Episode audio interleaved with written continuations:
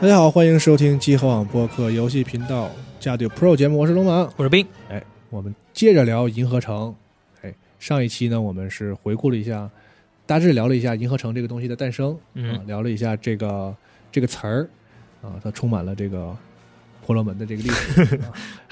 然后我们就先从分开讲嘛，银河和城嘛。嗯我们第一期先从银河开始，然后果然啊，一期我们也只能先完整的回顾了一下这个游戏的内容。这一期开始，对我们要跟羽毛一起，我们仔细再重新来重温一下这个游戏真正的最重要的核心的设计。嗯，嗯，对它究竟到底婆罗门婆在哪儿？浓哎，度为啥这么高？哎没错，好，那么接下来就要讲这个游戏的重头戏了，就是它的这个地图节奏设计。哎，我们都知道，超银的这个地图设计是，呃，一直三十年来被被人奉为是神作啊。是啊那，它到底神在哪儿？我们今天就结合这个游戏我画的一个呃地图分阶段的地图可探索区域，再结合着这个游戏的一些细节设计，我们来把这个东西给大家娓娓道来。嗯，我们首其实先打其实开很多人也觉得，就这个游戏，它的游戏主玩法其实就是地图设计，就是关卡设计。嗯，或对者说银河城这个类型就是这个嘛，对，玩的就是探索嘛。是，嗯所以这个地方的设计好坏，其实就决定于你游戏的这个上限了。嗯，好，我们现在打开这个地图一这张图片，我们可以看到这个背景有一张很暗的一个整个的一个大地图，那个是银河战士的超级银河战士的整个的地图。嗯那我现在点亮的这个区域啊，高亮的这个区域就是我们游戏在第一个获得第一个能力之前可以探索的区域哎。你其实可以看到它的可探索区域是非常非常小的，嗯嗯，就这么一丢丢，而且是基本上就是一条单行线。嗯，那么游戏刚才我们也说了，游戏一上来告诉你这个往右走的这个思路是不对的，告诉你这游戏不是单一方方向探索，然后我们马上就往左探索，然后就可以往下一路跳，对，它是然后再坐往下嗯电梯，哎，坐电梯，紧接着很快可能在五分钟之内就会到达获得第一个能力的这个呃这个这个区域嗯啊。第一个这个能力的区域呢，就是刚才我们说的那个变形球，我们刚才也讲了，它利用密室设计，嗯来通通过这样的设计告诉玩家怎么去玩这个球嗯啊，怎么去通过各种机关。那么我们这一路跳下来，这一路都是没东西的吗？其实并不是，对，不是它这啊一路它有很多这种很矮小的缝隙，你是岔路没法通过哎的，对卡住你。还有很多这种开不红开色的的门，哎，开不开 的门。对，这个过程其实就是让你建立和认识这个游戏的锁的这么一个设计嗯啊。你首先要知道这游戏有很多锁，你进不去，暂时。嗯嗯然后呢，你在获得能力之后，返回之前这些区域，你就可以去到达这些区域，这是一个循序渐进的这么一个过程。对。然后我们拿完这个球之后呢，躲呃离开了第一个教学区域，我们很自然的往右探索，就会遇到第一场 BOSS 战。这个 BOSS 战呢，我们就是就是那个鸟人雕像变的啊。对，这首先这个鸟人雕像变成 BOSS 这个事儿也是一个挺冲击的事实，嗯，因为在前作中就是这个东西就你都是获得能力的嘛，对吧？背景啊，对你突然他变成 BOSS 了，其实还挺挺有趣的啊。那你在跟他去过招的过程中，你会发现你的普通攻击对他是没法造成伤害的，你必须获用从他手上获得的这个导弹的这个功能去对他进行攻击，才能造成伤害。嗯这其实也是一种教学，也是对你刚获得能力的一种练习。对，就刚才咱们说的那个，就是每每次拿能力马上就要用的对，那个设计，马上就要用。对，这是一这是它的一个设计思路。然后我们这个时候取得了导弹跟变形球这两个能力之后，我们来看这个地图二啊，我们来看地图二。这个时候呢，我们我们这一路返回呢，其实呃能开的区域也不多啊，就能开一个红门儿。这个红门儿开完了之后呢，进去你看这个地图上有一个标着 M 的地方，嗯这个地方你是能在游戏里第一次获得这个游戏的地图。嗯它这个超银地图呢，它是按照区域性获得的啊，也就是说你在这个区域获得这个地图，那你只能打开这个区域的这种蓝色的啊，就是告诉你这个区域哪儿还没去。嗯，然后呢，它紧接着就给你指出来，上面有一片区域没有探索，这一小片区域啊，就是你现在唯一能去的地方。那你去了这个地方呢，你就可以获得呃下一个能力，就是这个炸弹球。但是你要进入这个区域，你是必须利用刚才获得这个变球能力，通过之前你过不去的那些矮小的缝隙，你才能到达。嗯那这其实就是去印证你之前获得的能力和这个锁怎么样去解的这么一个过程嗯啊。你你可以看到，这游戏在前期能探索的区域非常非常小，它就是把所有干扰项全都给你去除了，嗯，它就是很明确的告诉你这个东西你就要去这儿，就是给前期玩家不要造成太多的这种嗯呃探索上的压力，嗯，因为你刚去玩这游戏，它需要慢慢的嗯给你给你告诉你怎么去玩。就虽然你路线是迂回的，但它其实在这个阶段其实是比较线性的，对对嗯对，是这样。拿一个东西干一个什么事儿那种感觉。啊对它它这个解锁的这个区域是非常有节奏的嗯啊。然后当我们获得这个呃炸弹球之后啊，就是到达那个地图指示的那个最后没去那片蓝色区域，会获得一个叫变球之后的炸弹啊。这个炸弹跟导弹是不一样的，嗯我说一下，可能有些观众不知道，导弹是你变成以人的状态去发射的那个导弹，那个叫嗯导弹。你变成球去在球状态下，呃，放一个小小这个小球，有点像然炸后弹那个球会人把你那种。对对，那个叫炸弹啊，这俩是就大家区分一下。那么我们取得这个呃变形变形球的炸弹之后呢，我们所能去的这个区域其实并没有扩充任何的地方，而且我们刚才看这个地图地图二，整个这个区域你并没有多任何的一个像素点能够去多探索。那么这个地方呢，你你是干什么干什么呢？他就告诉你，你需要在这个地方发现有一块砖是能够炸开的。 是对你，你炸不开炸不开这块砖，你就离不开这个区域，你必须先悟出这个事实，嗯因为之后这个游戏整个的这个探索的流程离不开这个事儿。对啊，你必须先要悟出来这个事儿，这个事儿。他如果说现在就给你开放很多区域，那你后面再遇到那个砖块的时候，你你不知道这个事儿，你可能就迷茫了。嗯所以他就先必须把你锁在这儿，让你悟出这个事儿。然后呢，同时呢，他会，我们现在把这个地图切换到这个地图三啊嗯，然后我们会在这个当前这个区域啊，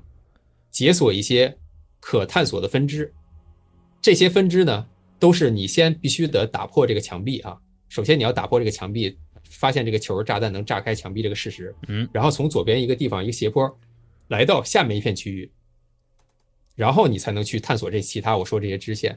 那这些支线呢，呃，就现在玩家没有这个第二区域的地图，你可能有点迷茫，你会在这边不知道该去哪儿，因为这边有很多红色的门儿，马上你就要利用到之前呃取得这个红色的这个这个导弹能力去开这些门儿，你很多门儿都能进，然后你会有点迷茫，但是这个迷茫呢，也就是小区域的，不会特别多。那你在你迷茫的这个过程中，你进入到很多不是主线的这些房间，它都会给你一些奖励，嗯，这些奖励就是一些生命值的上限，能量炸弹，嗯能量和这个导弹导弹导弹啊嗯炸弹炸弹上限，对吧？它给你这些这些奖励，就是告诉你，你哪怕走错了这个分支，也没事你儿也会有一些惊喜，不白来也。会有些对你没白来，嗯他就告诉你这个游戏你去哪儿都是有收获的，它是这样的一个设计的思路告诉你，并且呢，你还可以在这边获得这个存档点儿啊，你可以找到存档点儿，是嗯你还可以找到新的地区的小地图。嗯，其实你是走到每一条路的尽头都是有奖励的，嗯那么这个就加强了玩家的探索驱动力啊。哦，对，这个可能得给现在的玩家解释一下，就那一代的时候，存档点和补给点还是分开的。分开的，对对，所以前面有羽毛有说那个管子里面飞出来的怪能让你回血， 那个其实是就都是契合的。嗯对嗯就是在月下里边，他才把这个东西整合到一起嗯啊。是我们后面讲月下，月下会说，月下的存档点既是存档点，也是完全恢复的补给点。嗯，对，变但是变成超了银里边是 checkpoint，就变彻底变成了 checkpoint。 对对对，超银是完完全全的分开的这这个事儿啊啊，然后呢，我们这个时候呢，呃，还会给你看一下这个最终 BOSS 那个房间的那个锁，我们会经历那个中转站，就是刚才我们说有四个雕像那个地方是嗯啊，这是第一次我们遇到这种地标性建筑。然后，但是呢，就是因为我们这个能走的分支其实很少，而且我们马上拿到小地图了，你很快就知道哪个方向能探索。那沿着这个地图没有没有点亮的区域去探索的话，玩家很快找到主线。这时第二场小 BOSS 战就来了。那这场 BOSS 战呢，是考验玩家两点，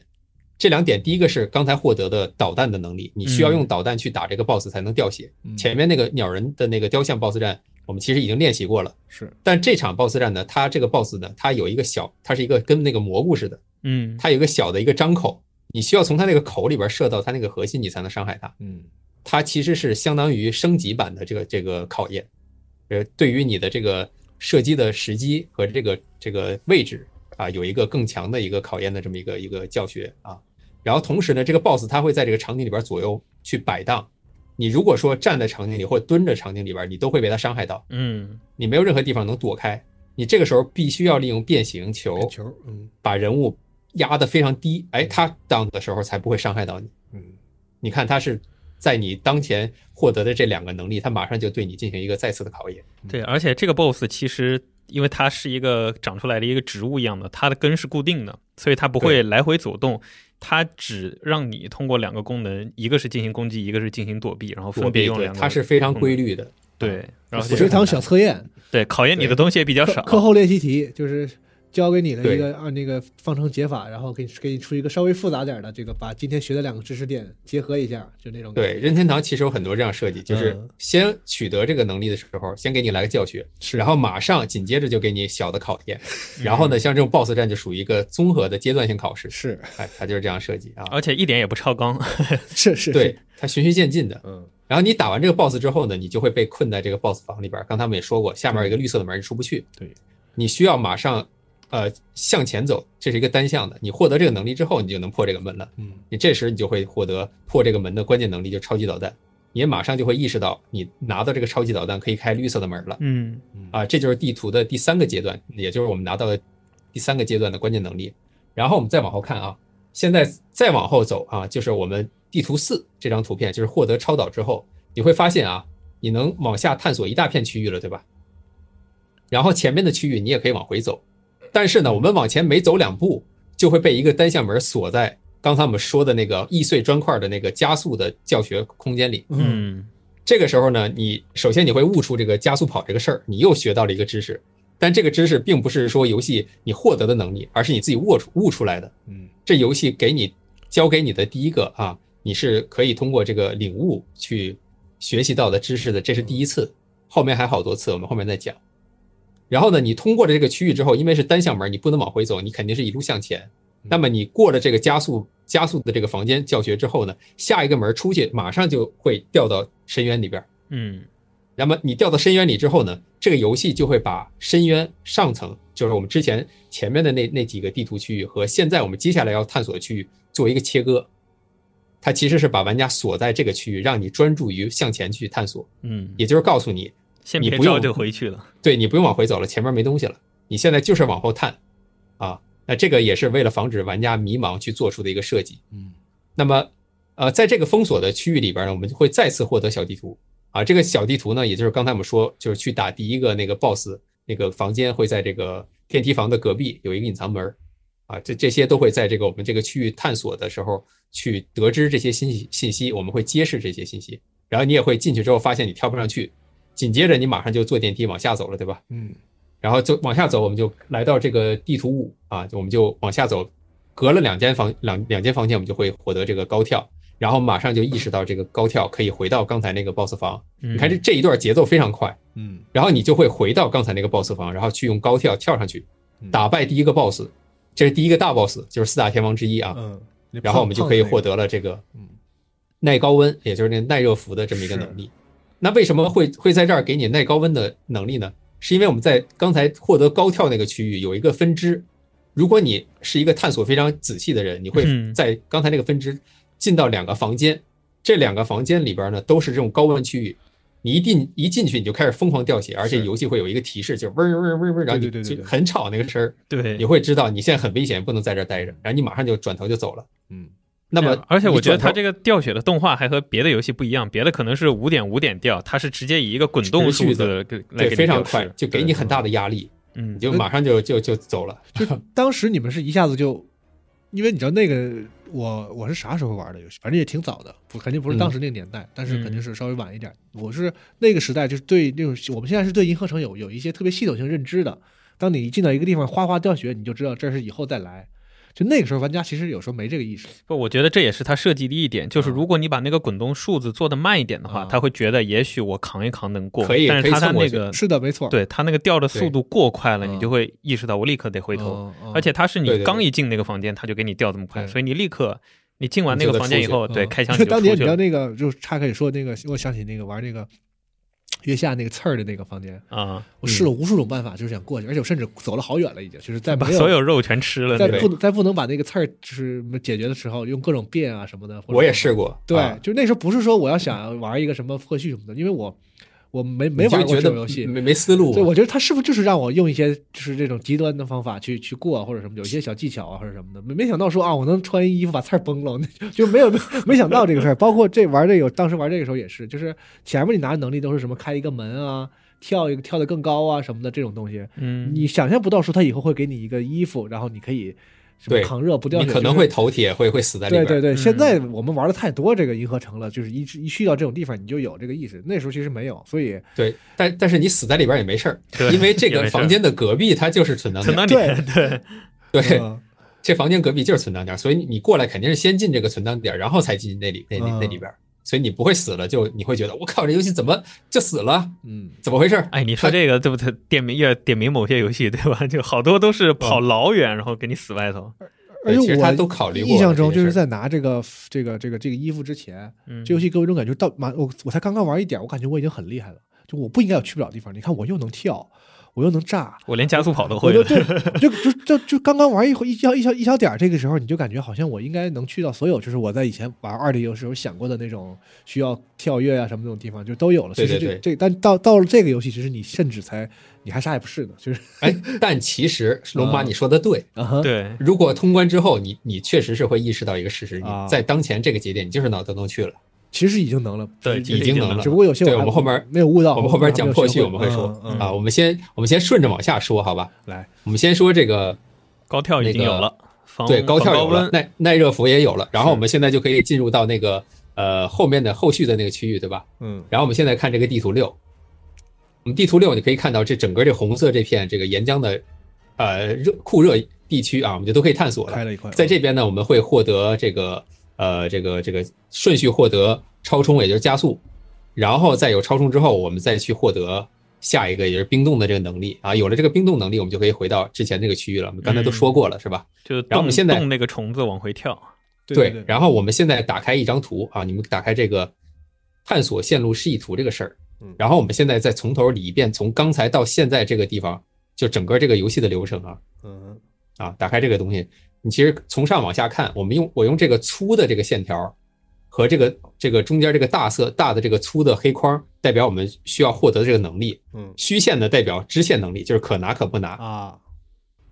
然后呢，这个菱形的小 boss 呢代表我们就必须得打的。嗯，然后呢，呃，这种菱形大 boss 代表是这个这个是就必须要击杀的大 boss 啊。右边呢，呃，还会有一些这个像比如说取得这个导弹的上限、生命上限，还有地图这些分支的区域，用细线来表示。嗯，然后我们从上往下捋一遍刚才我们看的这个流程啊。首先一游戏一开始就是解决了这个逃亡之后，进入这正片，从飞船下来，然后我们一开始其实就被锁定在一个区域，这个区域只能做一件事儿，就是你拿变形球。你在拿这个变形球之前，你什么都干不了，对，嗯，你就一个很小的区域。其实它，你看，用篮筐我来圈，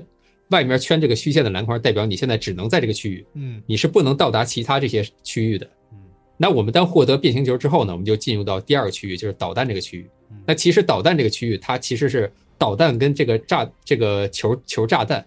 是和第一个 BOSS 这这些区域会被框在一起，嗯它会再次把你保护在这个区域里，你是去不了其他地方。嗯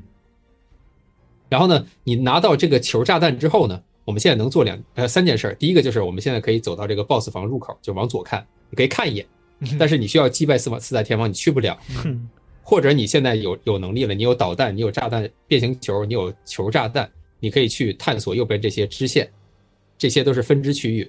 啊，或者是你往下走去探主线，主线有两个地方，一个是能拿，如果你足够聪明，探的足够仔细，可以拿到蓄力枪，对吧？然后你如果找到主线了的话，你就可以往下打第二个小 boss，然后再拿到超级导弹。然后你再进入到第二个小 boss 房间的时候，你就被跟刚才的区域区域隔离开了，你又被锁在这个小 boss 跟超级导弹这个能力的这个小小范围里，这个篮筐。注意看，嗯，它其实游戏是你你注意看，这游戏是阶段性的对你进行保护，嗯它是阶段性的把你锁在密室里。如果你自己玩的时候，你可能意识不到，但如果你去分析这个地图，你去看它的话，你会发现它会阶段性的把你锁在一些区域里，让你获得当前最流畅的游戏体验。嗯就是为了防止你迷茫。但是你又不会觉得这游戏，哎，现在不让我回去了，你不会有这种感你觉，没有因为感觉我进入它到第二关，就是对它它是其实很连贯，嗯嗯，对它非常的丝滑。然后我们拿到超级导弹，然后往后走就会被锁在单向门里，会锁在那个易碎砖块的超充的那呃冲刺的那个房间里，对，对吧？你就必须在这儿去悟出这个事实，然后你悟出这个事实之后，进到下一个门儿，你就会掉到那个深渊里，然后紧接着你就会被跟上面的游戏的流程做一个切割，你会你看下面有一个很大的一个蓝的区域，对吧？嗯你会被锁在这个区域里，你需要在这个区域里获得到最后这个冰冻光束之后，你才能回到之前的区域。嗯那么在整个这个冰冻光束这个区域里呢，你就能做的事情，它又给你细分了。那在这个这个地方，它对这个游戏的这个探索区域进行了一次小的扩张。是你看能，你在这地方你能探索很多东西，自对由吧度？变高了，嗯，对对，你的你的自由度变高了，但是又没有完全自由，对它归了其实给你对切割了，对只不过你意识不到。归对了吧包堆还是最后你要拿到一个关键能力，然后嗯打掉一个对 BOSS，你还是要拿到一个关键能力。你看你在这边折腾来折腾去，你其实是在这个小区里折腾。但如果说这游戏它不做这个深渊的设计，不把你跟之前场场景切割开，你可能会拿到超级跳之后，你就会觉得我靠，我现在有超级跳了，我现在要回，我现在要回前面的区域去探索对了。对， 对，这会造成一个什么情况呢？就是有太多太多的干扰项。你试想一下，如果不给你锁住，我拿到高跳就回去探一圈，然后你发现前面有十个门儿之前开不了，开不了。你现在有高有高跳了，我能开两个门儿的，嗯，哇，我好高兴啊！然后你发现八剩下八个门都开不了，你就没辙了，就探一圈儿，嗯你又回去拿你你你看下面这蓝色区域，如果我不锁你啊，我们马上就又拿到耐热服，然后我们拿完耐热服和这个超充之后，我们再回去探，你又能开仨门儿，然后现在十个门儿你能开五个了，对吧？你这是第二次回来探这一圈儿嗯，然后你你发现有探剩下五个门儿你又探不了，你又再回去嗯，你再去拿没冰错，冻就是我本光人束，就就是早干这事，每拿一个能力都想都想都想舔一遍的，对，大家肯定是想这样，对吧？嗯拿到新能力，你就去，你就会想起之前有些地方能探，你会不由自主的想去探。人人这个人的这个这个性格就嗯就本性就是这样的，就是有这探索欲。嗯，那这游戏为了保护你，所以做了这样的设定。嗯，那你如果现在拿了冰冻光束，你再回去探，你现在能看啊、你现在就知道这十个里边能探九个了。嗯，那这游戏呢，它就是为了保护你这个不要走这种重复的冤枉路嗯，所以它在这块儿给你锁死。你拿完冰冻光束、高跳跟耐热服、超充这几个事儿之后，它再让你回去。你现在回去的时候，你这九个门儿呃十个门儿里边能探九个门儿，虽然有一个探不了，但是你就你会觉得你回去探这一圈儿特别有收获，嗯嗯你会觉得你没没没白探。嗯啊，如果你要是不给你锁了，你会觉得我靠我我回去那两次我被耍了，你会觉得前两次探索很亏。嗯，如果我要是获得了冰冻光束，我一口气儿探索该多好啊！但任天堂就给你考虑到了，他就他就是直接给你这样体验，嗯，对，但是他是用一种关卡设计告诉你啊，就是你让你察觉不到的情况下，很自然的把这些推给你。是嗯但是呢，可能有些人会说，啊，那你这样你不是被游戏玩了吗？你不自由啊，那你等于是你对你被游戏给玩死了，对吧？你你其实在被游戏玩。我靠哎，那这哎个就时是候的玩家一般还是不会说出这样的话的。对，别着急，咱们牛逼的来了啊！嗯我们现在打开这这张图片，这张图片呢，它名字叫破序前。大 嗯家看这张图片啊，看时间轴，这个是我们 在获得这个呃这个这个叫什么超超级跳，就高跳的时候啊嗯，这个阶段我们能探索的这个呃获得高跳之前我们能探索的区域，也就是说我们从那个呃获得那个领悟了加速跳，然后从那个洞穴跳下来啊，那个那深坑跳下来的时候被上被跟上面切断了嘛，对吧？对，我们现在这个阶段其实能探索的区域很小，但如果说你意识到这个游戏的隐藏技巧，或者是破序技巧，嗯也就是这游戏藏了两个技巧啊，一个叫蹬墙跳，一个叫这个这个超冲是可以这个这个像是像呃是有个垂对直是可以那冲个刺的，对，嗯还有就是炸弹跳这个事沙儿，滩跳，对，那么你能探索的区域就变成了这一张图啊。我们现在来打开这张这个非常有这个爆炸性事实的这张图，这张图叫做破序后。你看这张图，这张图其实是你在领悟了这游戏所有的隐藏技巧之后，你在当前能探的所有区域这么大，等于说这游戏三分之二的区域你都能去了，但只是你不知道。那么，那么这个这游戏什么时候会告诉你这些事儿呢？就是你当你获得了一定的能力之后，在游戏后期允许你去探索大部分区域的时候，你会进到一个新的密闭房间，在那里呢，你会学到一个蹬墙跳的教学。大家可以打打开这个，呃，看时间轴里边有一个蹬墙跳的这个这个这个 GF 动图啊嗯，各位可以打开这个蹬墙跳教学的这个视频。在这个房间里，你会被锁在这里，这也是个密室。然后呢，后面会有一个有一群小猴子，这猴子呢，它会在这个墙上左右啊旋转跳，跳完了蹬到墙上，然后再从这个墙左右来回这么蹬蹬墙，一点一点往上跳，然后最后跳出这个深坑。如果玩家在这被锁住了，然后你并且能在这儿意识到这个事实，就是这游戏是有蹬墙跳这个这个玩法的，你就能够从这儿跳出去。嗯这个这个跳法是什么呢？就是你首先你先需要向前或者向后跳跃出跳跃出这个旋转跳，对，对，并且在踏踏墙的瞬间摁一个反方向，然后再次摁一下跳跃，你就可以在墙上进行这样左右或者是这样这样反复的这么向前上向上去蹬这个墙。嗯这是这游戏官方设计好的嗯啊，这个就是任任天堂和超一牛逼的地方，这些是官方设计好的，它不是说，呃，就是玩家发现了 bug 或者是怎么样，然后把这游戏玩坏了，而是官方在这个节点，在当前这个节点，你就可以去探索这么地图，这个地图的设计是有包容性，并且你不会卡死，不会死死档，嗯它全部都设计好了。嗯，然后我们再看后面这个超充的教学，我们打开这超充的视频，这是在另外一个密室里边儿。我们如果如果这个在游戏的过程中啊，获得超充的时候往往回走，会发现有一个超充的砖块儿。嗯你用超充砖块打碎这个砖块的时候，你会掉到这个超充的教学的这个密室里。这个时候你上不去了，你用你就算知道蹬墙跳，你也上不去了，因为这个地方上面有一个超充砖块，你必须用超充才能突破这个砖块回去，对吧？那么你在这儿怎么办呢？你会看到这个背景里边有一个鸵鸟似的这么一个外星生物，嗯它会往前奔跑，奔跑完之后它会闪光，嗯就跟你一样，你人物获得超级加速之后，你往前奔跑，你也会获得闪光。那你在闪光的过程中摁一下蹲，你看那个鸵鸟在后面蹲了一下，他爆了个头，哎，对，然后你就会获得这个一个浑浑身冒着这个闪光这么一个 buff。这个时候你再往上跳，你就会直接就是直冲云霄，你会触发一个隐藏的技巧，就叫做凤凰之舞， 就是嗯超凤冲。凰之舞，对你就可以直接从，你就会持续的向上冲刺啊，然后就可以冲破这个头顶的这个这个超冲砖块，你就可以出去了嗯啊。你如果意识到这个事儿，你跟着他做，你就会学会这个技能。当然，如果说刚才那两个地方你被锁到这密室里，你没有出去也没关系，因为你来之前会有会有 SL 点，对吧？会有存档点儿，你直接读盘出去就行。嗯哦但是，对呢，这个对你玩了这么久，你应该对这游戏有一个意识，就是这游戏它给你多关在存密室档里，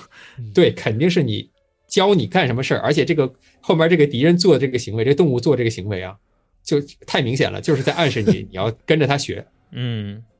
对，然后你学了这两个事儿之后，你就会发现之前有很多区域其实你早就能去了。嗯然后除了这两个这两个官方教你的东西之外，还官方还藏了一手，他还藏了个叫炸弹跳的事儿。我们打开这个视频，这个炸弹跳视频，如果我们按照这个节拍 BPM，就是每秒一百九十九下这个节拍去，在这个变成球的状态下不停的按攻击键放这个炸弹的话，你这个萨姆斯会以球形态不停的会往上持续的被每一个这个球的爆炸的这个节奏往上不停的推。嗯你可以无限抬高身位啊，就甚至你可以不依靠任何的墙体，你就可以无限的抬高。那么你如果意识到这个技巧之后，那你就等于说就是如履平地，任何地方你都能去了是啊啊。对，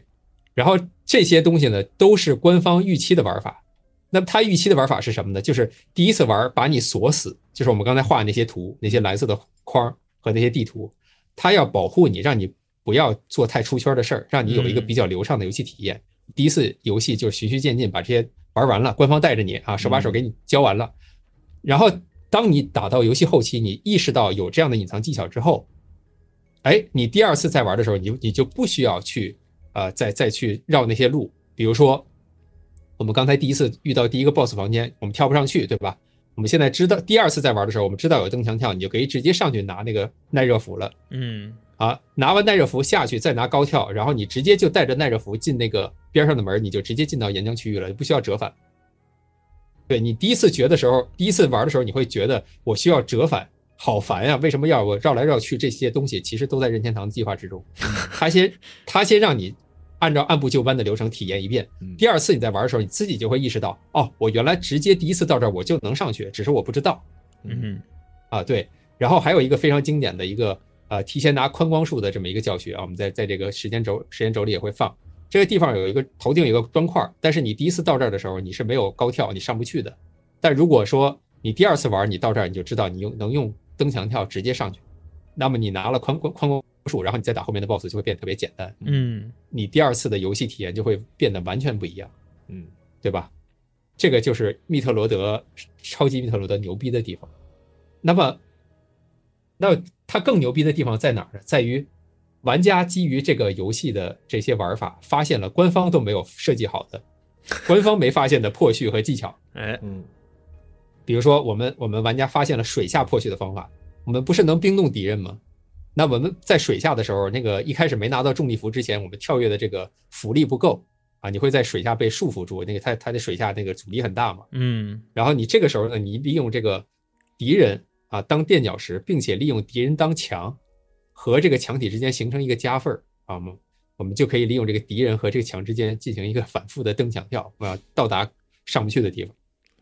同时，我们可以利用这个水里边儿啊往上跳的时候有一个惯性，然后我们可以不停的变球再变人。那这水里边儿这个浮力比较大嘛，它有一个惯向上的惯性，啊那你在变球和变人的这个时候，你会保保持一定这个人物的这个向上的这个惯性，不不会被这个这个消掉。那么你反复重复变球跟变人，你就可以每次变球变人的时候往上会抬高一点身位，嗯，你会达成一个在水下左脚踩右脚的这么一个操作。看有点鬼畜，就是对，有点鬼畜。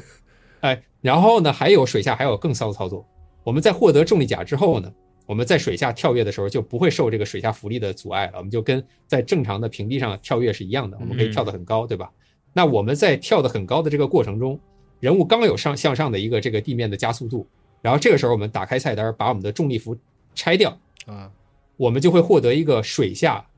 浮力，因为我们我们拆掉重力服，我们就会恢复一个水下浮力的这么一个状态，会把你人物往上推嘛，对吧？嗯然后我们刚才又跳起，又有一个向上的力。啊我们这个水下的浮力加上人物向上跳起的加速度，会叠加两倍的加速度，可以直接把人物跳得非常非常高。嗯哦那么你这个能做什么呢？就首先水下很多高高处去不了的地方你都能去了，然后还有刚才我们说的那个图片，有一个在沿江区域，你需要拿到那个空间跳跃无限跳，你才能去的那个张着血盆大嘴的那个利德雷的那个门口那个入口，你现在就可以直接在沿江里边，因为沿江也是水嘛，对吧？也是液体，你就可以 你就可以直接利用这个拆装重力服的装置，直接就一下甩上去了，你就不需要拿多段跳了。哦，直接破区就进去打最终 BOSS 了。啊，然后呢，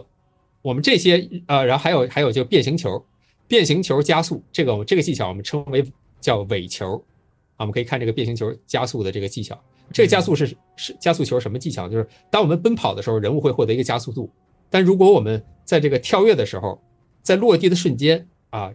摁一下变形球，你的这个人物变形球就不会在地面弹起。如果嗯不弹起那一下，你人物就可以保持着跟这个奔跑的这个加速度同样的加速，以球的形态向前快速加速。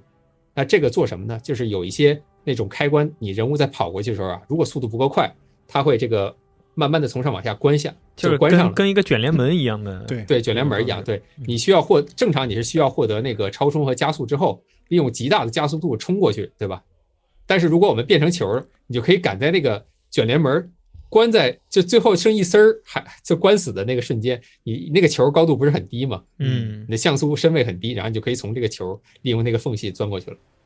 带着这个加速度。其实其实这个技巧我都觉得它前面有些关卡会暗示你，就是你在往下关门的时候，人一定会想着，玩家会想着用加速度往那个门那儿跑，然后发现跑到门那儿的时候，身位卡住了，他就会本嗯能的想要变成球，看看能不能来得及过去，然后发现这样不行以后。总会有这像像你们这样的玩家来想出一些办法维持那个加速度，同时还是球对的对高对度。嗯是的，就就是做各种各样的尝试嘛，对吧？嗯总之是能发现很多骚操作。那你有了这个操作，你就可以不用拿超充，就可以直接拿那个冰冻光束了，你就可以去很多地方。嗯，那有了冰冻光束，就可以去刚才水下破絮了，对吧？那么还有像击飞啊，击飞就是你当你当你碰到敌人的时候呢，你人物会被呃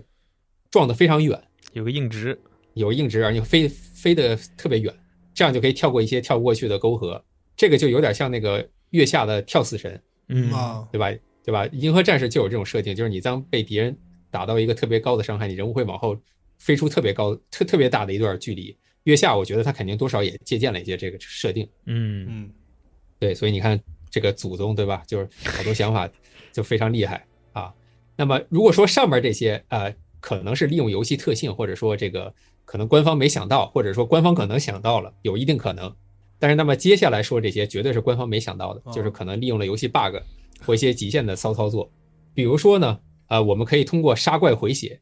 不拿耐热服的情况下，直接通极限通过这个岩浆的区域。嗯我们知道进入岩浆区域掉血非常快，对吧？但是玩家如果这个走位丝滑啊，哦一路上不撞任就不会撞任何的这个台阶儿啊，你全程跳，你就可以以以以这个死亡之前到达下一个补给点儿，就下一个刷怪，不停的刷怪那个点儿，你就可以在那儿不停的刷怪，把你的血再给长满。然后我们再利用这个丝滑的操作，再到下一个补底角，然后再把这个血给攒满，就利用这种极限续命的方式，能一路到达这个利德雷，就是最后一个岩浆区域 BOSS 的那个那个 BOSS 门 BOSS 门门那儿。嗯，然后呢，最后有一段是没有补给的，怎么办？就利用刚才说的那个水晶恢复，啊，再续一管儿，然后去打 BOSS。你你看这个这个思路就很牛逼。然后最后就是打完 BOSS 的瞬间，你刚好就还剩大概四五十滴血，嗯就你如果再过两秒，然后你就死了。这个时候没有补给了怎么办？把 BOSS 打死的 BOSS 会掉补给，对吧啊？会掉血血瓶儿，然后你吃一下 BOSS 补的血，你就能接着往前探索了。哦，然后往前再过一个房间，那个房间有一个刚好有一个隐藏的一个砖块，里边有一个增加最大 HP 上限的一个补给罐，你吃了那个，你血又满了，然后你接着往回跑，你就能活着出来，嗯，特别极限。那看来还不是你小时候想法不对，是你不够对，牛所以逼说龙马刚才说那个想法啊，其实是可以实现的。呵，对，如果是如果你一直深耕这个游戏，然后你去研究二十二三十年，你你就发现这想法能实嗯我现。我要是天堂的话，我就我就不要两点说，这我们都是算计过的。哎，对，对，不能这么讲你。看为什么能刚好你血就不就是吃两秒你就死就不死呢？对吧？都嗯是我对啊们，那设计那过的你说，如果刚才这些都算计过了，那接下来这些绝对没算计过。啊，就比如说呃还有啊，对，比如说反向开门儿，就有一嗯些砖块儿吧，你在这个屏幕外面没看到它的时候啊，嗯，你是可以这个是可以啊炸到啊，你就可以隔着这个屏幕在看不到它的地方，而你跳一下，刚好在那一个像素把它炸开，你就可以进去了。哦这样你可以反向的跳过一些 BOSS 门儿，然后你就可以直接就不打 BOSS，直接拿能力啊。还有一些一些门儿呢，就是你在特定的角度以一个。这因为你这个导弹炸在这个墙上，它会有一个 A O E 有一个爆炸小范围嘛，是对吧？嗯你如果刚好在那个像素那个像素建设到那个门后面那个开关了，你就能把那门炸开啊，啊。对他利用这个方式就把那个门能够反向打开啊，这肯定不是官方想到的吧？然后还有一些穿墙，那穿墙就更骚了。他拿到冰冻光束之后啊，有些小怪它不是能被被冻住吗？嗯那你在在这个小怪啊和你的头顶儿这个这个这个房间的这个这个墙壁之间啊，刚好能让你人跳进去蹲下的那这么一个高度的时候，把它冻住。然后呢，你人跳进去，这个时候你人再站起来，它刚好这个高度能允许你人站起来，但是呢，它又呃又不会把你挤成那个就强行式蹲姿的这么一个状态。你站起来的时候呢，你人就刚好就跟上边的像素错位了，错开那么几像素。你这错开这几像素，就直接把你人挤到顶上面上的去那个了嗯顶上去了，哦就等于是跳过一个一个墙壁，就是你可能你你需要超级炸弹或才能炸的这种墙壁，直接用这个方式能挤过去。这是这是向上挤的，向下向下挤的也有办法。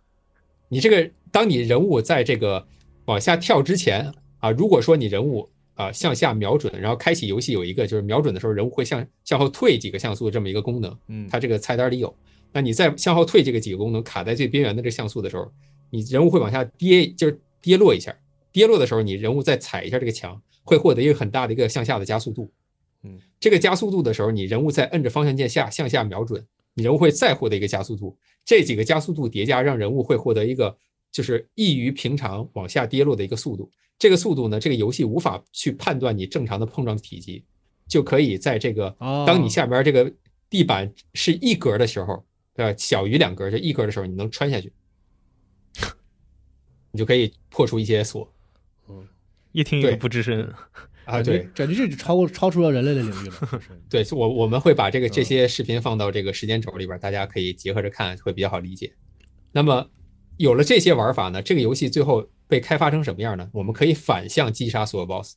啊，你看，你正常玩不是要一二三四，最后打利德雷，然后嗯再去打母脑，对吧？那么这游戏玩到最后玩坏了，得反着打。嗯，我只是破去或者说跳过去东西都没意思了，我要没劲了。我对，要我要我们我们得玩点骚的。 嗯，对。但是我们换位思考一下啊，就如果我们是官方设计的破序，是我们玩家没有发现的技巧，嗯那是否玩家发现的这些游戏原本的操作就能实现的破序，嗯是不是游戏开发者没有发现的技巧？不是一样的吗？嗯对吧嗯？如果我们不用，我们我们前提是不用利用 bug 啊，嗯就是那些我们前面说的那些技巧。那其实这个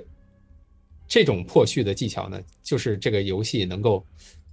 被更深层次研究的一种乐趣，能理解吗？嗯就是开发组没开发出来的东西，我帮你开发嗯啊，对。是不是玩家有重新定义了游戏的玩法，嗯对吧？这是一种思路。这个后面我们最后总结到，就是在下一篇总结《银河城》的时候我们再讲。好，嗯，然后我们说了这么夸了这么多，我们再来说一下它的问题，对吧对？不可能没有问题还。有问题呢？对你像这游戏，它中后期啊、前期给你一点一点给你关起来，然后一点一点引导着你，跟喂奶似的。中后期突然就撒开手了，就不管了。你现在什么能力都有了，你随便探吧。这游戏剩下百分之五十内容你没探的，你现在该去哪儿你根本不知道。嗯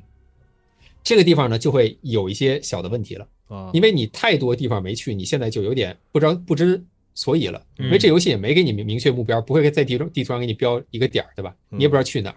那么这个时候你要取得的核心技能可能只有那么一两个，你就相当于在这硕大的地图里大海捞针了。嗯你如果没拿到这核心技能技能的话，你就你就会反反复复的在这地图里边绕，嗯，你可能会找到很多什么加铁罐啊什么的这些东西，但是你就是找不着前进的路，推进不了流程，你还是有点烦躁的。嗯对吧？这其实是有一点迷问题，会让玩家迷茫。嗯所以他们后续任天堂也发现这个问题，他就在这个后续银河银河战士里边改进了这个问题。嗯，你看，在银超级银河战士融合，就是下一代这个银河战士里边，就银河战士四啊嗯，它就加入了这个标记，就告诉你该去哪儿。它甚至都做的有点矫枉过正了，就是有有点摁着你，你给我去这儿， 对，然后你拿完这个东西，下一步你给我去这儿，就给你全标出来了，就就有点过了。嗯然后到超到密特罗德五就是生存恐惧，嗯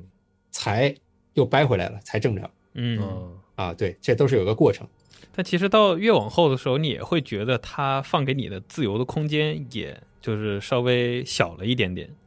就怎么说呢？这个东西是很难把控的。如果说对你一直就摁着玩家给他一个固定的流程，你会觉得，哎，没啥意思，对吧？嗯，但你说要彻底撒开花了，你又难以避免这个问题。嗯所以说，这个这个事儿就很看这个设计者的功力功力嗯啊。是，嗯，有些玩家可能还觉得，就是说它中间断层那一块儿，就是说拿到了大多数能力之后，然后你不是要回到你那个飞船那个地图吗？飞船那个对那对个对房间，然后从那儿开始，基本上就是因为你要重新再再从头再走的话，你就带着一堆能力，然后你再想吧，反正你刚才来这一路有那么多地方可以去。有些玩家可能就喜欢这从这儿开始这一段儿，对对，就是对我是可以的带着我所有的这种能力，然后去探我索就想随便说探哎了，自由对自在。是，嗯，对，这也看人，但是有些人会迷茫，这也确实是个问题嗯啊。对，然后呢，还有就是它的小地图的功能有一些缺失，因为它毕竟是创造了这个小地图的这个设计，啊，它肯定是有一些问题的。就比如说，你无法看看清楚这个地图上哪个房间跟哪个房间是连着的，哪对个不是连着的。连通性有问对，对，它都是用这种横线给你标开，你根本不知道哪儿连着的。但这个到我们下一期讲的那个游戏的时候，应该就哎解对决对了。尤其你下一回期头游玩的戏时就候，解就是决你玩过现代的那个游戏之后，你回头看这地图，有时候挺生气的，什么玩意儿？ 对，对，它甚至就是说你这个地图，你这个区域探了一半儿，然后你你这房间还有一半儿没走呢，但是它这个房你走过的这个格子，它边缘是一个横线，对它不是那种开放的。你你觉得你这儿好像没路了，但其实后面还一堆路，你不知道，对，你根本发现不了。嗯然后你你过去去不了的门儿，你现在银河城都会给你标注这门儿什么颜色哎的，颜色给对你给标记，对吧？现它这个一点儿都没有，嗯你根本不知道，就一抹一摸黑。嗯，是所以到后面这个地图硕大，你就有点迷失在这迷宫里了，你都不知道我现在有这么多能力，我知道能开这门儿了，但我不知道这门儿在哪儿，对，那门儿就上千个门儿，我我哪知道在哪你儿？晃晃的印印印印象中有一个，其实他有一点做得好，就是他其实那些你不能去的地方，那个那个标志性很强。就是比如说，咱刚才咱们说，你就去到一个地方，那个对，你地标界建你建筑你，就嗯当你拿到一个东西的时候，他会，比如说我拿到这个冰冻，或者拿到拿到那个那个衣服之后，你发现啊啊这意思，刚才那个热那屋能去了，但是呢，你你想那热那屋在哪儿来着？就是对然后是这有这情况，对对对但是这你可这能个你嗯可能刚拿能力的时候在边儿上，他会给你设计好，对但是你对后期再回来探的时对候，对对对对，你会对想起我那个热的那屋子里边有一个能无限跳跃上去的那个地方，嗯我又想不起来那热的那在哪儿了，是我怎么过我都不知道。嗯，你甚至你看这个地图，你都找不着路在哪儿。是，这些功能性的地方，当时还没有就是进化没得考虑特太别多完对完整，对，嗯，对，但它其实已经走出了这个零到一的这一步，已经很伟是大了。是，啊嗯然后再有就是，如果你错过了某一个关键能力，这游戏体验会大变啊！不，不是那个大变，是 那个那个完完那个全不一变样化的变，对对，变化的变啊，就是比如说这个 S 透透视这个功能啊，你有了这个东西，你就所有的砖块你都能一览无遗了，你就完全知道隐藏砖块在哪儿。嗯你走到每个房间先先扫一下，你就不会不会被卡住，对吧？嗯，但是你如果找不到，那就你就全就完全是摸黑了。嗯我第一次通关我就没找着这东西，不知道有这玩意儿。而且就是都都会养成一个坏习惯，就觉得它哪儿哪儿都有砖块，你你都哪想儿都炸想一舔下一下，对，对，还有就是这个这游戏有一个问题，有一个存档点是，一旦错过你就没法完成了。哦，哦，它它是这样，它这个游戏的存档点儿，它不光你要把存档点儿这个这个房间点亮，你要在那儿存一下，它才能算收集度百分之一。哦，对，但是如果你路过了那个房间，你没有你没有存，你再次就是你出这个房间，那个门儿就变灰了，回不来了，嗯哼，你的完成度就永远达不成百分之百。哦，它有一个 bug 啊，这是这是这是它我觉得可能唯一一个问题了，没嗯没想不出别的硬硬问题。唯一一个设计的时候，呃，漏嗯对洞了对，绝对是缺陷啊，嗯程序程序缺陷。然后呢，就是它 BOSS 战呀、后面的 BOSS 战过于冗长了。嗯，就是嗯你刚你是第一次打这 BOSS 的时候，你不会打的时候，你没找到解法的时候，这解的过程特别有趣。是，对你解除这个过程，你会觉得这是尤里卡时间，你会觉得哦，嗯这么打太有意思了，我我他妈懂了。但 是你后面 BOSS 血巨耗，你跟他耗五六分钟，你都在重复做这一件事儿，你会觉得嗯好枯燥，好好烦，怎么还没死？对，对你甚至会嗯觉得，甚至会觉得是不是我打错了？ 对我是不是觉得我我是不是打到他不掉血，因为他也没血 条，我是不是少拿一个能力打他现在不掉血，就有这种迷茫感。嗯然后你你导弹如果就是攒的不够多，你都打空了，他还没死呢，嗯就体验不好嗯啊。这个在后续的银河战士里都改进了，对，这个在《生存恐惧》里就改很好了。，嗯对，特别明显，对，而且他那个《生存恐惧》里的 BOSS 还都是就是分不同的小解谜它，就是不是说你对就就是它有那机制可能有那么两三重，然后你他们中间可能是那种就是递进关系的，或者是并列的，就是你可能只发现一两个你就能打过它，其实，嗯，对对但对，哎但只它不很过多你发解现法三四个的话呢，会发现会变得更简单，更好哎玩，，对，更它是有更好不同打的，层次，然后你玩的时候也是那种稍稍需要你一点技巧和练习，加上那个就是解谜那个东西相融合的那个特做的特别好，嗯对。好，我们这个说的也太多了啊，就嗯就讲了两个半小时了，我估计各位这个这个嗓子都快哑了，我我就最后简单总结一你下，嗓好子吧哑了，我们哑 啥？我们总结一下这个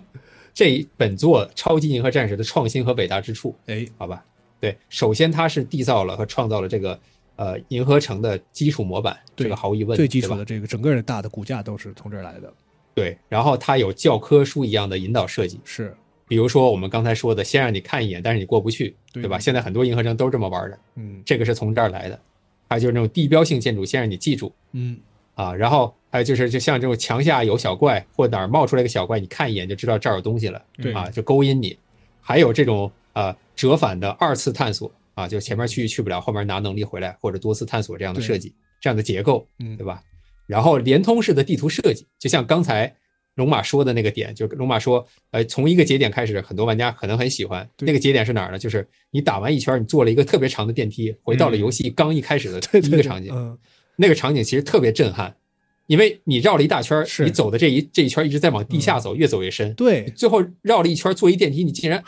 是我靠，回到游戏开始对了，吧？那是咱也没玩过黑魂啥的是吧？就是哪啊，有什么黑魂啊？ 还就确实那种震撼啊，就是震撼。第一次见这种这种还还能这样，我怎么回这儿了？是就这种感觉啊，就这种就是回到当初这种迂回这种捷径和这种嗯柳暗花明又一村的这种感觉啊，它毕竟包是个括这非个关卡制的这种游戏，嗯对对这种地图的结构设计的这种啊立体式结结构设计，这都是他首创的。然后他通过地图的方式不唯一，啊，除了这个刚才我们说的这个破序的这个方式是比较高级的玩法，嗯这肯定是不唯一的。然后他地图去的路跟回来的路一般都会做两条路，嗯，就是你比如说你你加速跑过那个卷帘门进去的时候，他卷帘门给你拉上，你怎么回来呢？他会给你设计一个你需要变球打打通的隐小藏通通道道，从那个球回来。是嗯对吧？它它会有这种来回不一样的体验，它不会让你觉得腻，它很细致。然后就是这种隐藏墙壁、隐藏砖块这个设计啊，可破坏的、可见的和不可见的都有很多，还有一些隐藏的地板。嗯，比如说有一个地方，你你用你怎么都跳不上去，有一东西顶你头，然后你射击也它也不会显现砖块，但是你如果用那个呃那个 S 射线照一下，你会发现那儿有一些隐藏的东西。哎嗯啊，你会有一个砖块，你可以踩着这个隐藏砖块跑过去，上面还有碎石什么的，那个地方嗯场景各位应该有印象。那这个地这个设计呢，就被后来的比如说像黑魂也借鉴过，对吧？水嗯晶洞穴里边有那个看不见的地板，你还要扔七色石过去什嗯么的，其实异曲同工。对，但我觉得做的不如人家，我觉得，我觉得黑魂有些地方做的挺愤的啊，特色特色的魂 味儿魂味对，儿。虽然是很 经，虽然很经典啊，反正现在说啥对他都有理啊。对，下一期我们还会再 Q 一下黑魂，啊然哎后对，我们现在这期先不说嗯行啊、然后他还定义了各种种类的锁和各种种类的能力类型啊，就是一嗯般我锁们钥设计，对分吧？析这个过程会说那种软锁硬锁是吧？就是一般对对对，我们嗯后面会在银河城最后结束的时候总结一下软软锁硬锁这个事儿。我好们嘞先现在先说这个锁钥设计，嗯它首先有不同颜色的门儿，对吧？你需要用各种枪和能力去去去打，它定义了这个玩法。是各种砖块儿也是锁，对吧？嗯还有地形锁，比如说这个沙地，你嗯嗯你没拿到重力服之前，你就是跳不上去；嗯岩浆水没有岩浆没有这个耐热服，你就去不了；对水下嗯你没有重力服，你就跳不上去，对对吧？还有这没没有冰冻，你就是没法用怪搭搭这个立足点。嗯啊，这这些都是各种各种地形锁，还有进度锁，四大天王那个地方让你看一眼进不去，然后对嗯你打了四个 boss 你才能进去，这就是进度锁，嗯对吧？你像比如说月下密城，你需要打五个 boss，然后才是能打老德集齐啊。黑魂需要打四个新王，你才能打嗯最终的新王，都是这么玩的。嗯然后能力能力的设定呢，有一些模板，比如说有加速，有多段跳，可以变形，嗯有钩爪。然后呢，你在这个设定里边可以开关你的能力，它有开关锁，嗯然后包括冻冻住敌人当垫脚石这种这种玩法，而且它还有这种基于各种攻击模组组合的玩法。你比如说这个，你你一开始拿到一把武器是这个蓄力枪，对吧？嗯然后你再拿到这个冰冻光束之后，你就可以蓄力加冰冻光束，对吧？嗯你再拿到分裂就是宽光束之后，就可以蓄蓄力加宽光束加冰加冻冰冻光束，哎它就是宽的冰冻蓄力光束。然后呢，每个怪还有这个弱点，比如说密特罗德是怕冰的，嗯然后有些敌人怕穿透攻击，有些敌人是需要先勾引一下，让他攻击的时候他露出弱露点出弱打点他才有用，对先破他甲，嗯对吧？而且它还有一个特殊玩法，我不知道你们发现没有，是隐藏玩法，就是你当你把两种武，你把其他武器关了啊，不开那么多种武器，开两种武器，然后你用蓄力攻击，然后再这个变成球的话，你会触发一种特殊的，呃，特殊的动画效果。你比如说这个武器会，你比如说用冰冻加蓄力，你会这个冰冻会围着你身身边身边变成四个结晶球围着你转，啊变成一个真护不盾知道，对，它有它每每两种武器组合，然后蓄力的时候摁这个下，然后你切换成那个超级炸弹，然后你这个摁超级炸弹那个键都能触发这个。哦我哦会把这个放到那个那个时间轴里，各位可以看一下。所以两两组合有很多种玩法，这这也是攻略书上写的 吗？ 对攻略书上写了。对，但是你能发现，你可以你可以用很多牛逼的东西嗯，可以给自己套护盾啊什么的，各种玩法，那贼攻贼略书啊贼有趣。啊哦挺直的感觉攻略书是，对， 然后然后呢，这个游戏有各种类型的正反馈，A H P M P M P 就是我们说的这种导弹啊，这种嗯武器弹药数量上限啊，它有这种这种嗯一定正反成馈长的性激励，对对成长探性索的一种这个奖励嗯对，然后它有这个中途有恢恢复点儿，对吧？它的补给方式有补给点儿，对然后有弹药补给、体力补给，嗯还有刷怪通过打怪补给，嗯还有存档点儿这样的这样房间的设计，小地图的样式设计，对吧？小地图预览，然后到每个区域可以获得地图，你可以先预览一下这个区域大概什么样，嗯这样的设计啊。然后机制类的 BOSS，BOSS 的多解法不唯一，对吧？嗯你不光可以打死它，你还可以用各种巧妙的方法去干掉它，嗯比如说刚才我们说用这个电线秒杀，对吧？嗯等等。还有这个哦，对，刚才说到那个武器，如果你摁住蓄力的时候啊，你人物跳起来，你人物身上会闪光，这个时候你碰到敌人，你会给敌人一个伤害。如果你碰到了敌人打的射线或者是远程攻击，你会是无敌的，嗯这个你们知道吗？嗯嗯，这是啊这个知道吧嗯？然后你如果用蓄力的时候，然后你再摁一下蹲，你会在地上放一圈儿炸弹，嗯可以一下 A O E 一片，这都是隐藏的技能，就是它的武器模组有很多这种玩法，嗯对吧？这个我们我们后续讲月下的时候，月下也有异曲同工的设计他啊。那个蹲下来一圈炸弹出来，那动画做的好丝滑，我靠，对特特别丝滑那个物理的感觉，嗯但它完全是手写的，它没有现代物理引擎，嗯对，很厉害。然后就包括它的这个利用场景和 BGM 和这个演出进行的氛围的和这个氛围的渲染和叙事，对和它这种反反转和扣人心弦、让人反思的剧情，嗯啊，还有包括他开局先对前前一座进行这个这个前情回顾， ，callback，对，然后再再去给你闪回一段前前面打 boss 那一段，对吧？让你有一个代代入感。哎，那你说它结尾时候就救小动物和后面融合那些也算也算是一个连接吗？呃，这个这个我觉得是一个彩蛋，啊、就可能这这个就是因为跟它本作本作的主题有一点有一点呼应，它其实是给玩家一种感情的宣泄口吧。啊、我觉得可能是这样。我们再接着说啊，就包括就是一开始啊，有前作的 BOSS 亮相利德雷，然后他又是作为后期的 BOSS，可他前期抓走 Baby，后期那个 Baby 那个破了那个那个裴阳敏敏嗯跳跳出来，这些这些场景里边的叙事埋的东西伏笔啊，然后还有这个。开局喜号的传统，对吧？我们在下一个要聊的月下里边也开局喜号，你看这都是一一脉传承的，对吧？嗯然后游戏通关之后有完成度，嗯，通过这个完成度，呃，有不同的通关奖励，然后去告告诉玩家你完成了多少，让玩家去鼓励你去全收集，是对吧？《银河战士》还是第一个女性角色的这个电子游戏嗯啊。然后呢，这个过序玩法给带给玩家每次游玩时不同的游戏体验，哎呦，这可真是太是了。是吧？每次我我们相信对每玩到一半的时每次候玩都不一想样不起来，都想不起来到底是不是应该这么走。不，自从你学会那个弹墙跳和那个什么之后，你就很难就就回乱回了到正常的顺序了。对，对，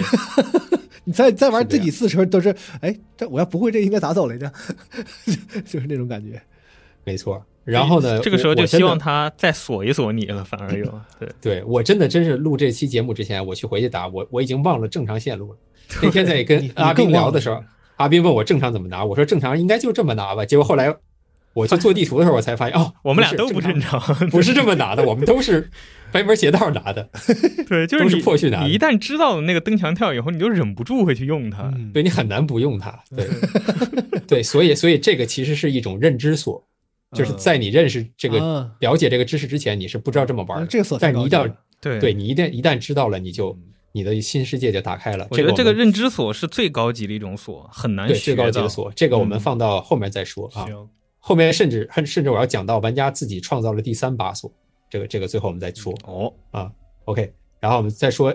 说完这些，你会发现这个今天的银河城大框架三十年了都没跳脱出这个嗯超音的这个这这套东西。嗯，你就知道超音多么伟大，多么牛逼了，多么开创性。是。所以你看，对咱们总结这么多，我感觉其实它不是，如果你说这种箱庭式的设计是从塞尔达开始的对话，对这个对是有道理的。但它其实是，我觉得一种思维、思路和方向是一回事儿，但是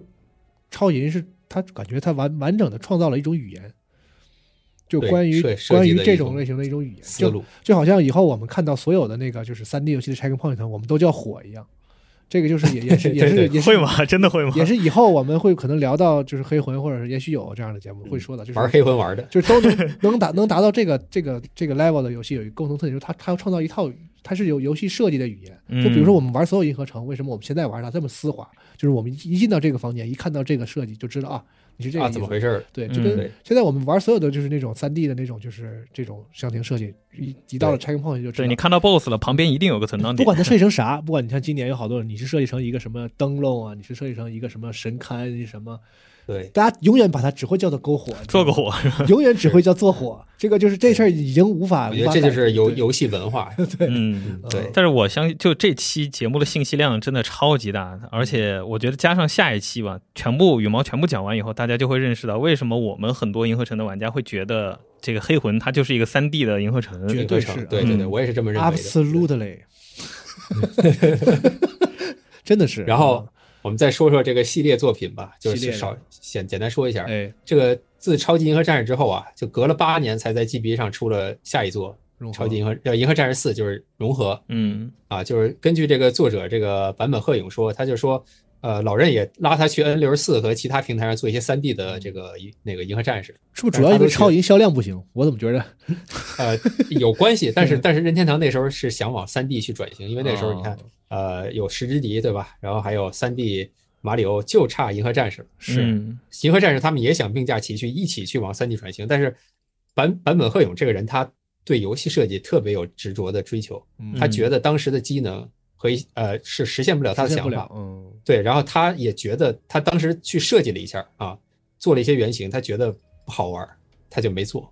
嗯就包括后来的那个 Prime 三 D 系列都不是他做的，是是别人做的啊。但是这 Prime 就是三 D 银河城，呃，三 D 银河战士它也很成功，已经很好这就是另外了嗯另外一个故事了，对吧？如果说之后要是这个有这个嗯是的 Prime 四加发售更了，我们可我们可能再聊那个对那个系列，对吧？嗯，我觉得这个事儿哎咱们真的就是你有你有想讲的，我觉得都 hold 住，我觉得还是等四代出了对对，嗯我们回头再说，不然这个聊不完了。这个事是儿嗯啊，对。然后你看啊，就自自这个银河战士融合之后，又过了十多年，是才做了银河战士生存恐惧，对吧嗯？这前两年的事儿。太难就产了。所以说，这个人真的是非常有追求，嗯也就是有这么一个带头的人，这么一个爹，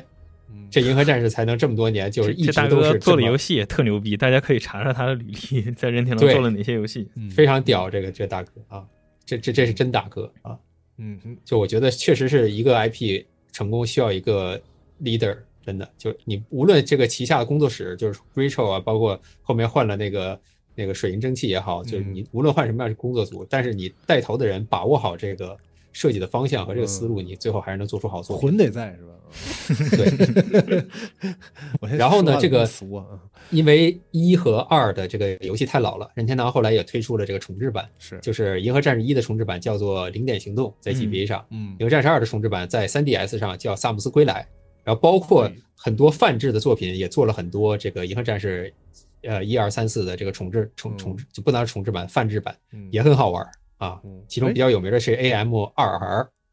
啊，AM 二 R 这个东西做的太好了，甚至吃到了任天堂律师函。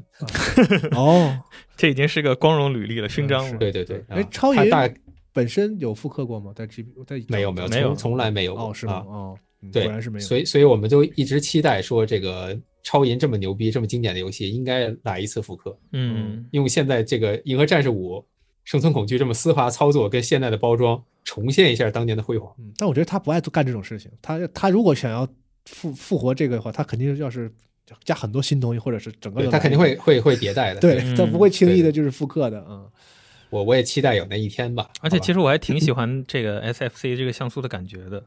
嗯对嗯这是我看的最像素的美。嗯对，这这是我看的最呃怎么说呢，最最顺眼的一个不过像素的比例。还好现在 NS 上有官方模拟器嘛，这个现在对，是说到这点就是，最后说了这么多啊，还是推荐大家亲自玩一玩。对，吧那么上哪啊能能玩到呢？对吧？那么现在 NS 家庭会员里边就可以免费玩到 SFC 和 GBA 听着模拟跟器。广告是如如数哎一样。嗯对，然后这里边呢就有超级银河战士，是而且它那个模拟器呢还对这个呃优优化优化了一对下对对对对，现嗯适合现代玩家，你可以实施 SL，还可以你比如说你受伤或者是哪个地方没跳过去，你可以往回倒退十秒钟，嗯你，可以倒带，嗯就是减轻了很多玩家这个探索的负担。它有很多全收集的时候，你会遇到，就是前面有个收集的东西，但它前面给你做了一个坑，你走上去你就会掉下去，掉下去，掉下去你要一圈绕一大圈，所以你往回倒十秒非常有用啊，这功嗯 能。对对对对，包括现在就是已经这个年代了，我们提提模拟器其实也没太大的问题，对吧是？大家如果说在电脑、手机上用用模拟器玩一玩 SFC 的这个游戏，也都是可以的啊。嗯而且这如个果游要是戏真真的是看看看攻略完全不丢人，就是哎，真不丢人，你看攻略可能 都晕。增加一这些，实话而且实增说增加很多对乐趣，就是别人告诉你哦原来是这样啊那种感 觉。有的时候看了攻略，你会发现你你自己前面过的方法是破序的，跟它不一 样。对，你就 看攻略接不上，就说哎这怎么前面就已经跟我不一样了，还没到我要看的地 方呢？对，为什么我们这期呃说了这么多，就包括破序和这个技巧都讲了的？其嗯其实其实一个是时间太久了，咱也不怕剧透了；再一个就是尤里卡时间这个东西是可以被匀出来的，嗯，就这个东西不是说你非得亲自体验你才能感受到。嗯就当你知道这个事儿、这个事实存在的时候，对你就是一种冲击。嗯，嗯对你，你并不会因为云云而损失了尤里卡时间，可能就是那个强度会弱一点，但是你知道这个事儿本身就会觉得我靠，他很很厉害嗯啊。然后如果说大家真的接受不了当时的这个画面呢，可以考虑体验一下最新的《银河战士五》，就是对，说密特罗德生存恐惧，嗯，大家可以看一下用现在的游戏的设计语言和包装去重新打造的全新的《银河战士》到底有多牛逼。嗯它这个真的是再次刷新了这个银河城这个这个玩法地图设计的天花板，是绝就了，真的只有只有银河战士能打败银河战士。绝了，嗯确实绝了。嗯对，我还记得我们上一次录这个节目的名字就是《密特海底罗德》。 啊，对是是是是，确实，嗯嗯太太点滴了。嗯，嗯行，哎那就闲扯这么多，嗯那就是第二期之后，咱们这个银河就讲完了，嗯，嗯，银河战士这儿，嗯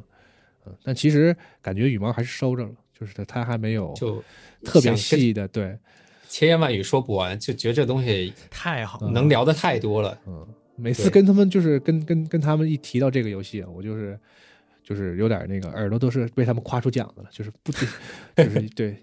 迎战超银就是神，就是就天啊，先有是先有超银，后有电子游戏， 就是你这套话术是不是形容过很多了？嗯，真的是就是然后被挂了对，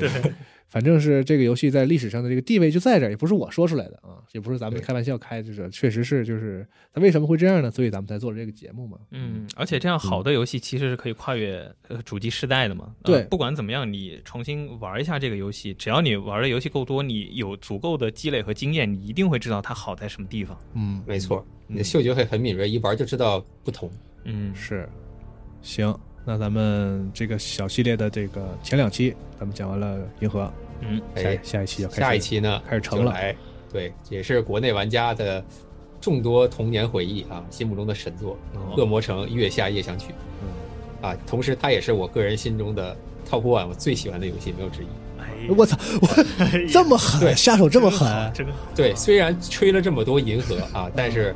我最喜欢的其实还是《恶魔城》啊。嗯，嗯，这得听你说说了，好，那下期我们再慢慢吹啊哎，那个太期待了，嗯，下期再见，下期再见，拜拜。嗯拜拜。拜拜。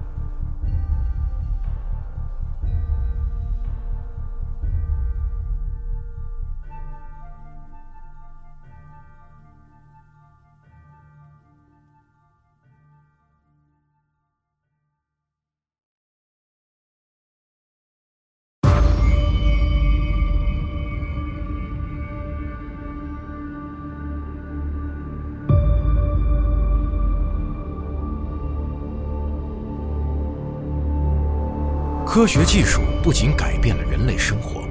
还孕育并改变了科幻小说。从科学怪人弗兰肯斯坦到《三体》宇宙的黑暗森林，科幻小说中凝聚着人类想象力的极致。在科技每天都将人类的想象变为现实的今天，世界终于追赶上了科幻的脚步，而科幻小说依旧奔赴向更远的地方。描绘着想象的新领地，进一步扩张人类可能完成的事业的前沿。科幻研究泰斗詹姆斯·冈恩经典著作《世界范围内最新最权威的科幻小说史》《交错的世界：世界科幻图史》，阿西莫夫、刘慈欣作序，独家时间轴功能，呈现经典科幻杂志及小说封面。集合网、世纪文景联合出品，图特哈蒙演播，集合网及集合 App 独家上线，等您聆听。